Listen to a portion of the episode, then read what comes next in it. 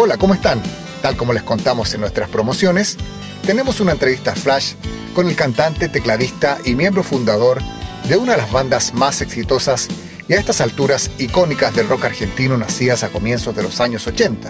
Este sábado 22 de julio vuelven a Chile con un concierto en el Teatro Coliseo y las entradas están disponibles en puntoticket.cl. Soy Esteban Pérez y esto es Nación Estero Podcast con nuestro invitado Marcelo Moura del grupo Virus. Hola, soy Marcelo Moura de Virus y quiero invitarlos a escuchar mi entrevista en Nación Estéreo Podcast.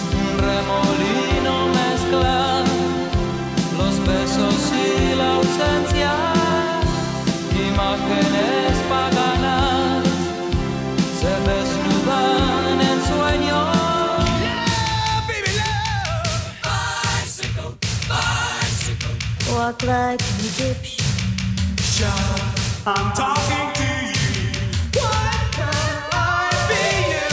Las canciones ya las conoces. Ahora escucha sus historias. So far, but we're not out yet. Narraciones pop y One Hit Wonders en primera persona. You know, it's uh, probably the last thing I was thinking of when I was writing songs. Esto es Nación, Nación Estéreo. Con Esteban Pérez. Marcelo, esta de alguna forma es una nueva versión de Virus con Mario Serra de vuelta en batería, pero con una sorpresa aún mayor. Y es que ya no estás solo cantando tú, sino que ahora también se ha incluido a tu hermano Julio Moura en algunas canciones.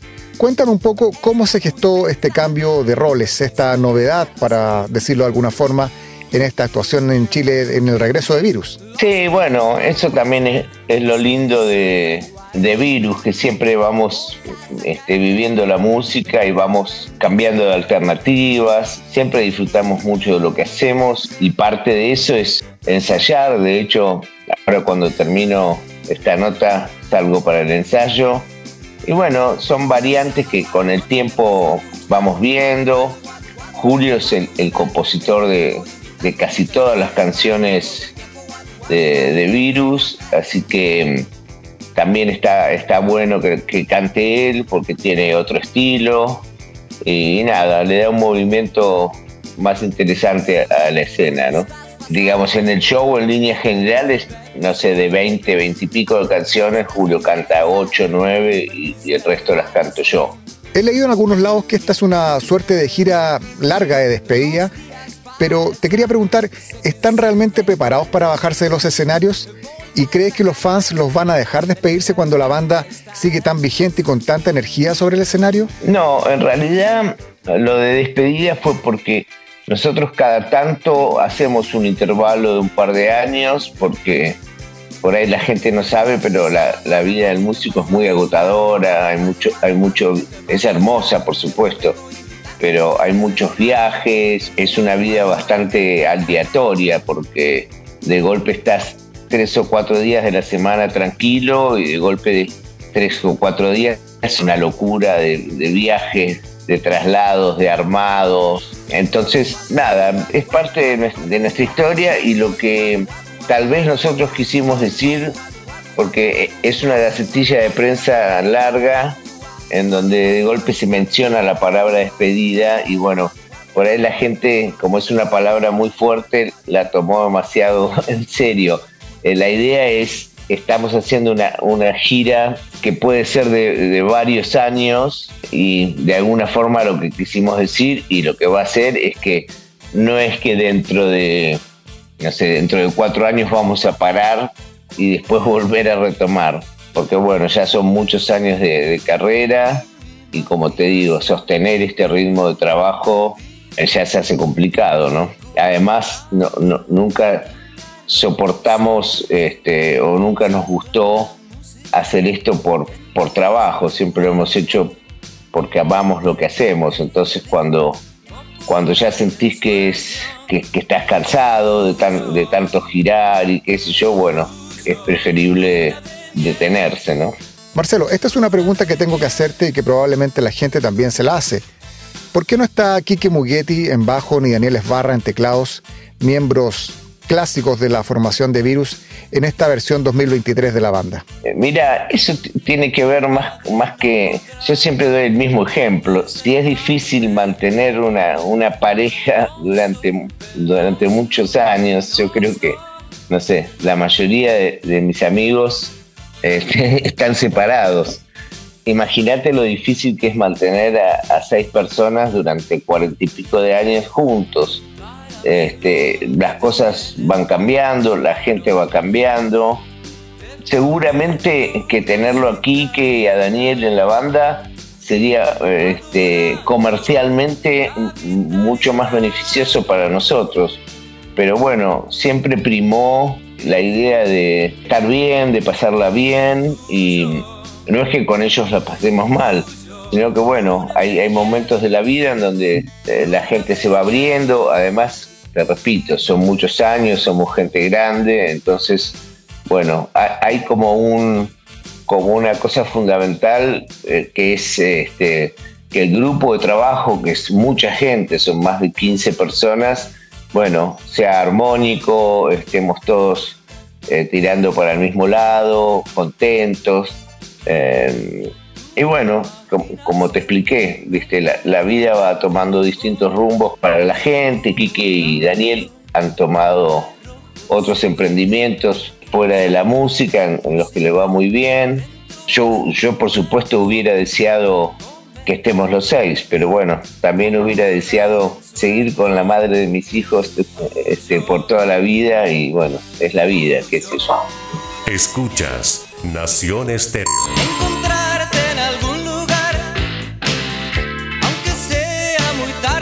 Hay una generación de chicos jóvenes y siempre pongo el ejemplo de mi hijo de 17 años que ya conoce la música de Charlie, de Spinetta, le gusta y le interesa la música de Virus.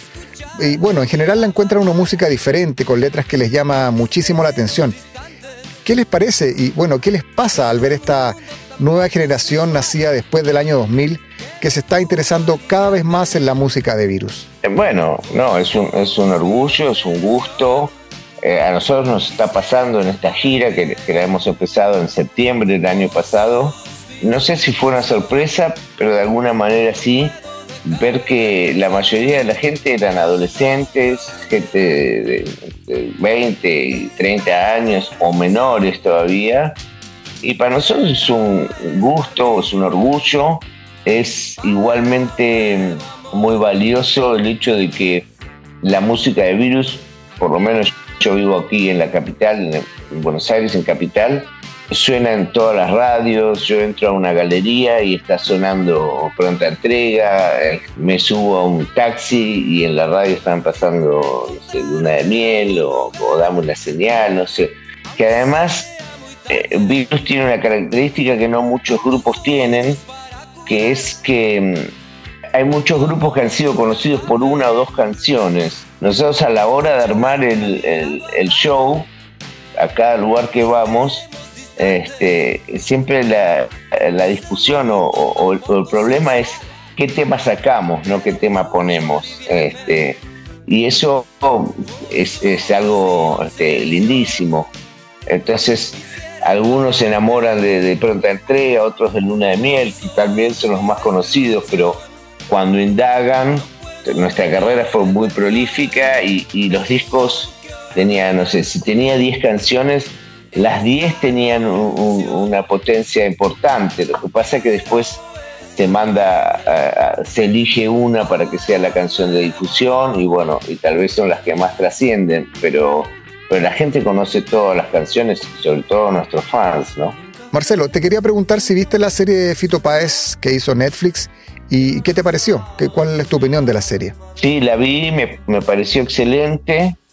Sobre todo, bueno, yo la veo desde otro lado porque todos los protagonistas son amigos míos, inclusive hasta actores son amigos míos. Eh, Andy Fegerman, que es el que hace de Charlie García, es, un amigo entrañable, el que quiero mucho.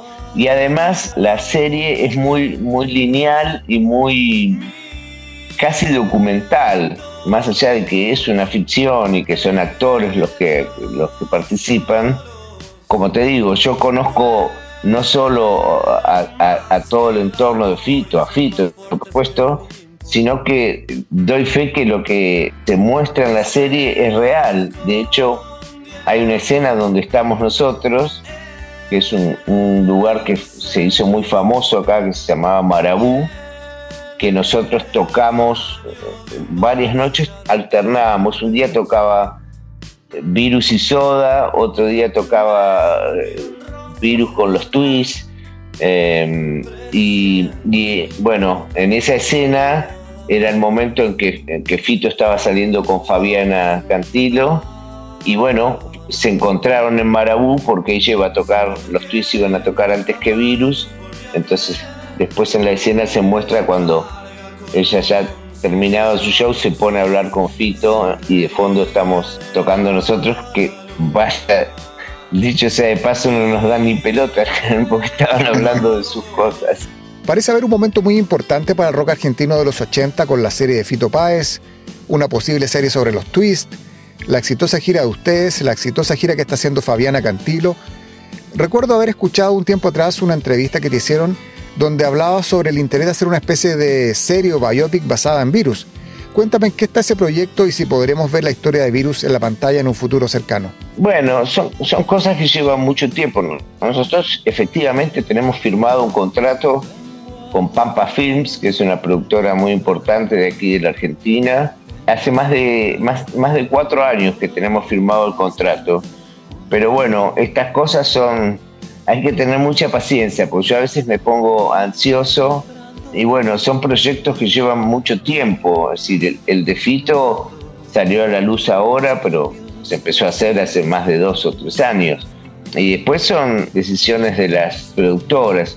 El punto acá es cómo encararlo, ¿no? Porque también, qué sé yo, la imagen de Federico es una imagen muy fuerte, es, es alguien muy difícil de, reemplazar, por, no solo por, físicamente, sino por, por, su actitud en el escenario, por, su forma de ser, que era demasiado especial.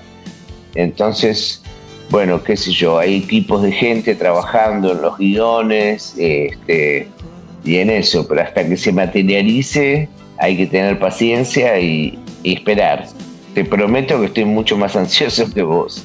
Te agrego algo. En la serie de Fito Páez, si bien Fito es contemporáneo de nosotros, el entorno que él tiene, claramente que es Charlie García, que es Spinetta, que es Baglietto, que son sus orígenes, pinta un movimiento de la década de los 80. El nuestro fue un movimiento distinto que iniciamos con Virus, tal vez fuimos la punta del iceberg de una, de una nueva movida y nuestra relación tenía más que ver con eh, Soda Stereo, Los Abuelos de la Nada, Hit. Por eso digo que se complementan, no, no, no, se, no se contraponen. Nación Estéreo.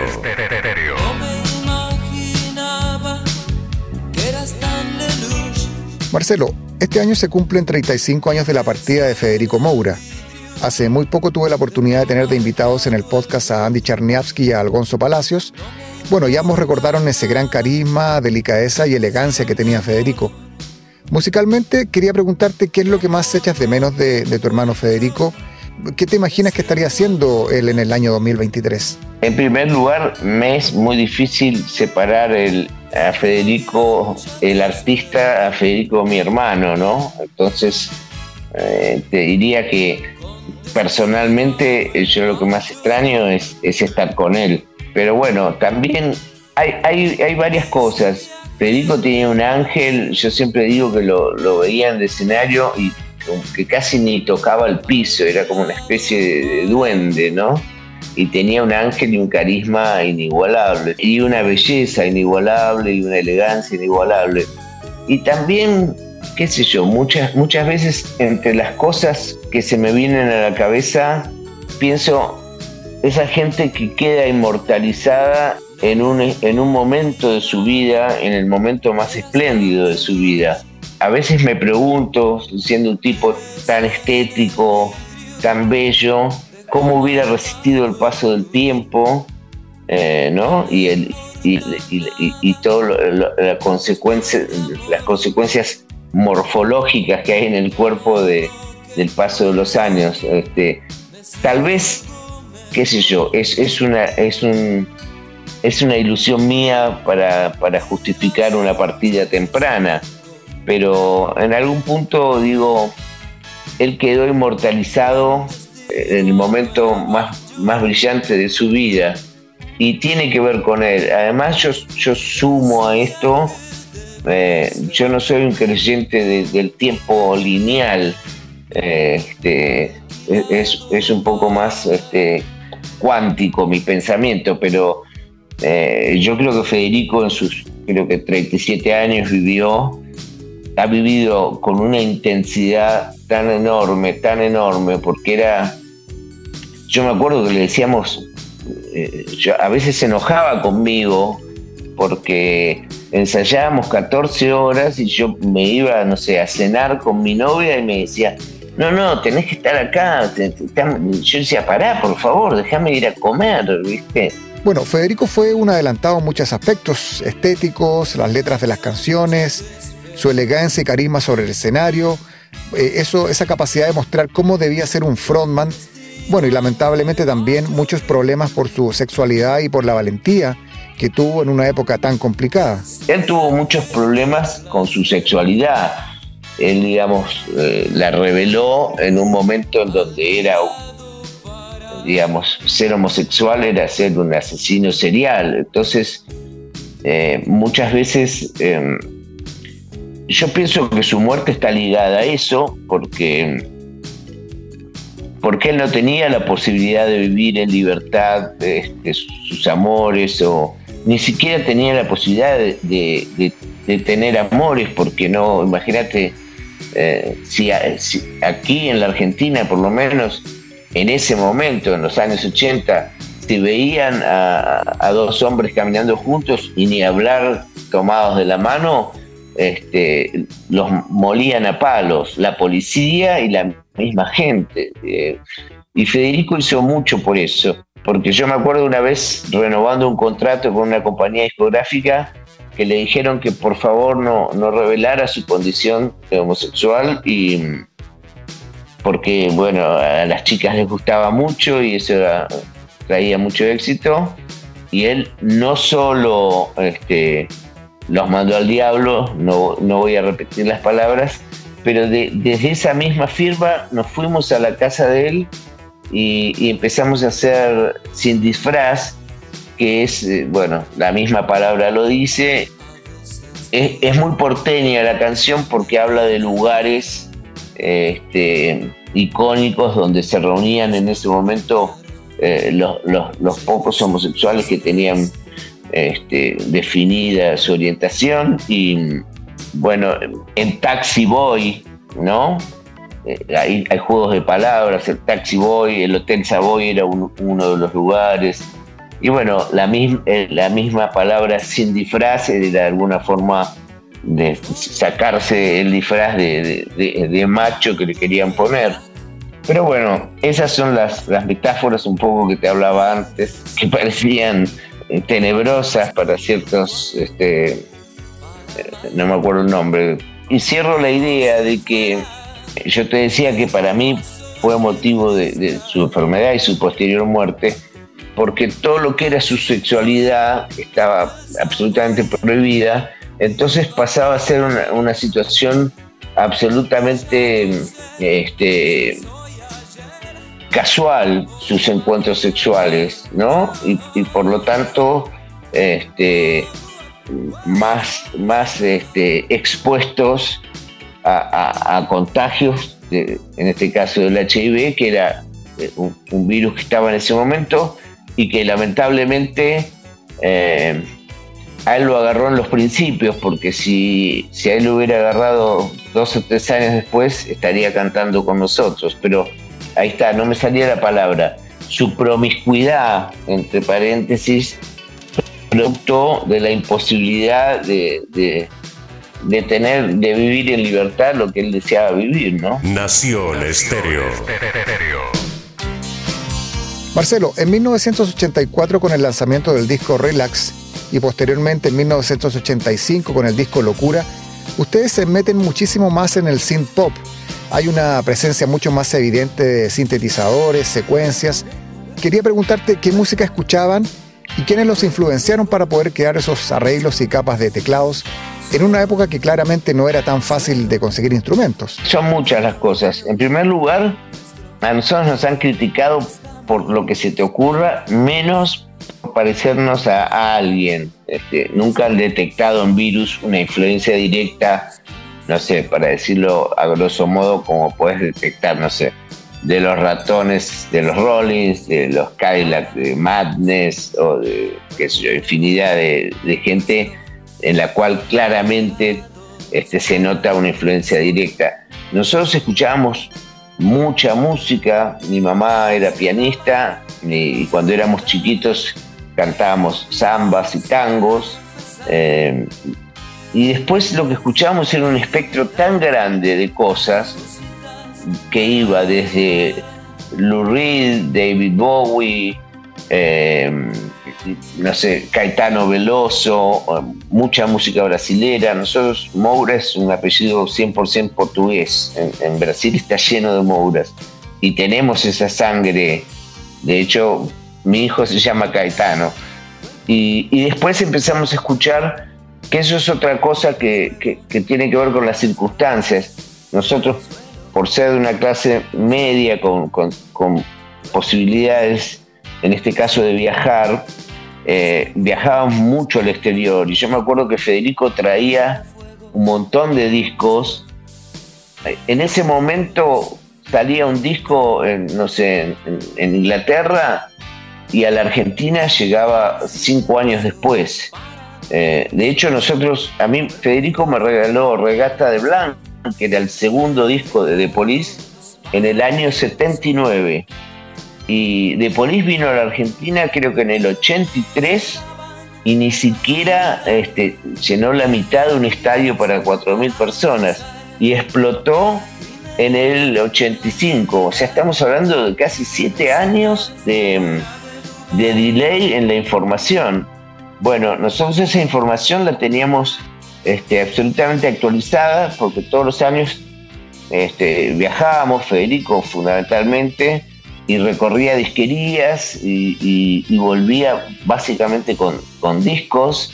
Y mm, también fue la época de, del rock sinfónico con Yes, con, con Pink Floyd, obviamente, Emerson, Lake and Palmer, King Crimson, que son una locura. O sea, musicalmente son, son complejísimos. Pero bueno, todo eso formaba, es como como una comida, ¿no? Que, le pones un montón de ingredientes y salió virus que, bueno, no, no, no reconoces directamente una influencia, pero sí lo que, lo que decías de los teclados, este, bueno, Divo fue, fue un grupo que nos abrió mucho la cabeza con respecto a, a un, nuevo estilo de música, a teclados. Bueno, y Federico además tenía una faceta de pianista que tal vez no es tan conocida por todo el público. Federico era un gran pianista, un gran pianista. Tocaba música clásica este, brillantemente. Y, cuando grabábamos en los estudios, yo había hecho los arreglos de teclado. yo era el tecladista, era el que me dedicaba a eso pero siempre venía Federico y decía, y acá si ponemos esto, y, Julio también toca el piano, y acá ponemos esto, y el punto es que, bueno, en, vivo este, yo tenía que reproducir lo que habían hecho seis manos, ¿no? Eh, y teníamos un asistente que, que era un técnico. Hoy maneja las, hoy maneja ese asistente que era un genio de la electrónica, hoy maneja de los software de las plataformas de Netflix, de, todas las plataformas, e, él es el que las controla, imagínate el, nivel técnico de, tipo. Y me inventó un aparato que hasta entonces no existía, con el cual, eh, por vía MIDI, eh, yo tenía tres teclados, pero había del otro lado del escenario otros dos teclados que yo con una, una perilla que tenía a mi costado, uno de los teclados era el main, el, jefe, digamos, y los demás se llamaban esclavos. Entonces, yo tocaba el teclado de arriba y según dónde acomodaba la perilla sonaba uno de abajo, uno de acá o otro que estaba en la otra punta. Así que era, yo tenía que tener un nivel de concentración casi de un, de un, químico, ¿no? Yo la verdad te recuerdo ahí detrás de toda esa muralla de teclados y sintetizadores y la verdad me imagino que tiene que haber sido una labor muy demandante y que te exigía máxima concentración. Pero afortunadamente yo, siempre tuve un, una, una memoria increíble y nunca en mi vida anoté, porque vos imaginate que yo en una canción empezaba la canción y el primer teclado era el número 33, el, del medio era el 28, el de abajo era el 42, encima ni siquiera este, eran aleatorios, ni siquiera era 1, 2, 3. Y nunca en mi vida tuve un papel que diga este, qué sonido llevaba tal tema. Fui ejercitándolo, ¿no? La memoria también se ejercita, así que sí, pero también e, era muy difícil mi contacto con el público porque, como te dije, era casi un trabajo de laboratorio, ¿no? Escuchas Nación Estéreo. Marcelo, ahora quiero que me ayudes a aclarar probablemente uno de los grandes misterios en la carrera de Virus. Daniel Melgarejo fue el ilustrador que hizo la tapa de Locura, que a estas alturas es una de las grandes carátulas y probablemente más icónicas del rock latino. Hay gente que dice que es una persona mirándose al espejo otros dicen que son dos personas besándose. Cuéntame cuál es la alternativa verdadera. Bueno, no, no te la voy a poder aclarar porque yo, este, en general, no es porque no quiera, sino porque en general el arte no, no se debe explicar. Es como, yo siempre digo, cuando voy a, a una exposición de, de cuadros y hay un guía que te muestra un cuadro y te dice, acá el, pintor lo que quiso expresar, yo digo, no, callate, por favor. Y con respecto a, la tapa puntualmente, o, a todas las obras, yo jamás preguntaba, yo jamás le iba a preguntar a Melgarejo, discúlpame, acá qué quisiste hacer? ¿Son dos personas o es una? Porque unos hablan de que es una pareja besándose, otros hablan de que es una persona frente a un espejo, eh, no sé, hay, pero siguiendo con esa lógica, eh, creo que sería horrible que él me explique este, qué es lo que quiso hacer, porque me, me, me, coartaría todas las posibilidades que tengo de, imaginarme lo que yo quiero, y de eso se trata, de que cada uno este, se meta en la obra y la viva a su manera. Bueno, cuéntame un poquito más sobre Daniel Melgarejo. Sé que fue un gran artista que terminó trabajando en los Estados Unidos y bueno, que también fue el responsable de las tapas para el disco Vivo y Superficies de Placer. Bueno, Daniel era un, amigo nuestro que, se fue a Estados Unidos y participó en un concurso de, de, Walt Disney entre millones de personas en el mundo y lo ganó y terminó haciendo los dibujos no sé, de Tommy Jerry, los dibujos clásicos Inclusive hizo un dibujo, creo que es Who's That Girl de Madonna, que, es un dibujito que va en un auto, es hecho por él. Eh, y yo me acuerdo que en Nueva York cuando íbamos a grabar, nos íbamos a, cenar con él. Viste que es muy común en Nueva York, todo te dan en bolsitas de madera.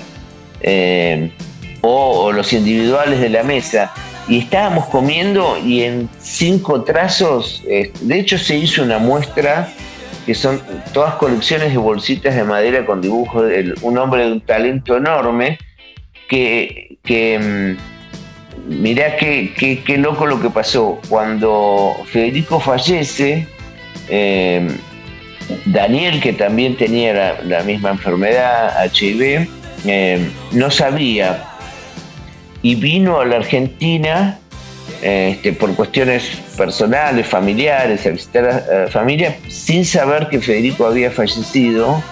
Y, y cuando lo estábamos velando a Federico en una casa velatoria, en un momento con Julio, habíamos pasado la noche sin dormir ahí, con Julio nos fuimos a la esquina a tomar un café y estaba sentado Daniel sin saber que a 50 metros estaban velando a su amigo.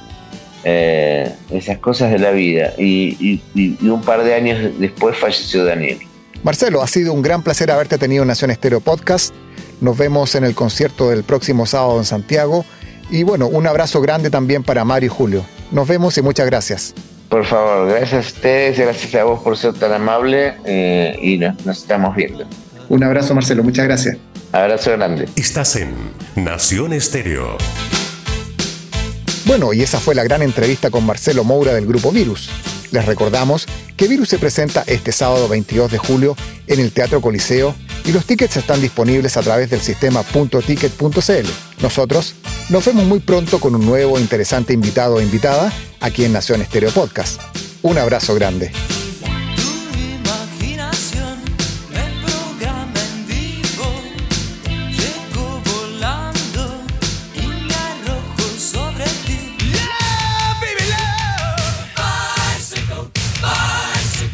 walk like an Egyptian. I'm talking to Las canciones ya las conoces. Ahora escucha sus historias. So far, but we're not out yet. Narraciones pop y One Hit Wonders en primera persona. You know, it's uh, probably the last thing I was thinking of when I was writing songs. Esto fue Nación, Nación Estéreo. Estéreo con Esteban Pérez.